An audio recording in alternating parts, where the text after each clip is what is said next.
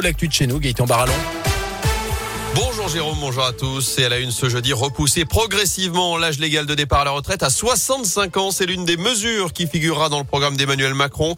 Le porte-parole du gouvernement Gabriel Attal le confirme ce matin avec également un minimum de retraite à 1100 euros pour les carrières complètes. La suppression aussi des principaux régimes spéciaux. Annonce aujourd'hui à un mois, jour pour jour, du premier tour de la présidentielle. On est le 10 mars, on va voter le 10 avril. Et tout au long de cette campagne, Radio Scoop vous emmène à la rencontre des électeurs. Certains savent déjà pour qui voter, d'autres non, mais tous ont en tête des priorités pour les années à venir. Céline Bouchard a tendu son micro à Sophie, une prof de 24 ans qui enseigne le droit, l'économie et la vente dans un lycée technologique et professionnel de la région. Si Sophie avoue qu'elle a du mal à se passionner pour cette campagne où elle regrette de ne rien entendre de bien nouveau, ça ne l'empêchera pas de voter. Je pense qu'on entre dans une nouvelle ère où il y a de véritables combats qu'il va falloir mener de front. Toutes les questions liées au pouvoir d'achat, à l'écologie, à l'enseignement et aux retraites. J'espère que le futur ou la future présidente se saisira de ces grands enjeux qui très certainement vont conditionner l'avenir de notre pays. Pour l'enseignante, quel est le fait marquant de ce quinquennat? C'est bien évidemment la réforme du bac qui fut, selon elle, difficile à mettre en place dans un contexte de crise sanitaire.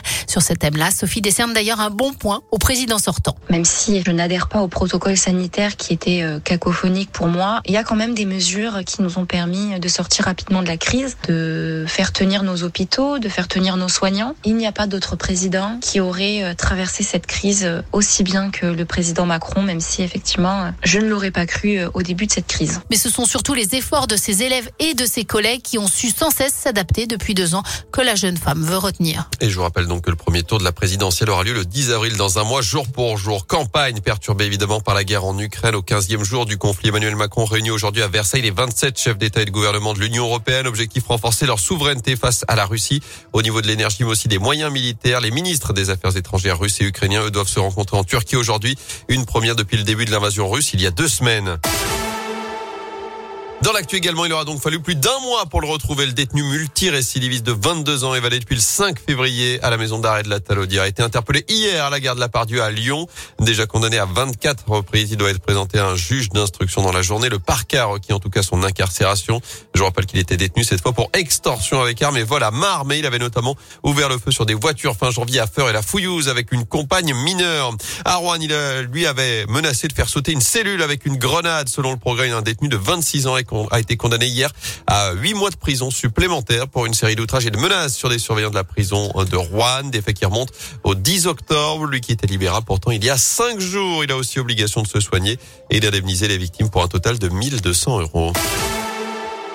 En foot, Paris a tout gâché. Le PSG éliminé de la Ligue des Champions après sa défaite renversante 3 buts à 1 hier soir sur le terrain du Real de Madrid en huitième de finale à retour de la Ligue des Champions. Les Parisiens qui ont encaissé un triplé de Karim Benzema dans la dernière demi-heure. Lyon, de son côté, s'est imposé 1-0 à Porto en huitième de finale allée de la Ligue Europa. Ce soir, Monaco se déplace à Braga à 21h et à la même heure en Ligue Europa Conférence, la troisième Coupe d'Europe. Marseille recevra Bâle et Rennes se déplacera du côté de Leicester. Enfin, Paris-Nice débarque dans la Loire aujourd'hui. Départ de la cinquième étape tout à l'heure à 11h à Saint-Just-à-Rambert sur le boulevard de la Libération. Avant cela, des animations sont prévues dans une heure sur la commune, des activités pour les scolaires notamment, la présentation des équipes, de la République. Les coureurs, eux, prendront ensuite la direction de l'Étra, la Talaudière, Sorbier-Saint-Chamond, la Valangier, l'ascension du col de la Croix de Chaubois. Descend ensuite sur Annonay, arrivé à Saint-Sauveur de Montagu en Ardèche après 188 km.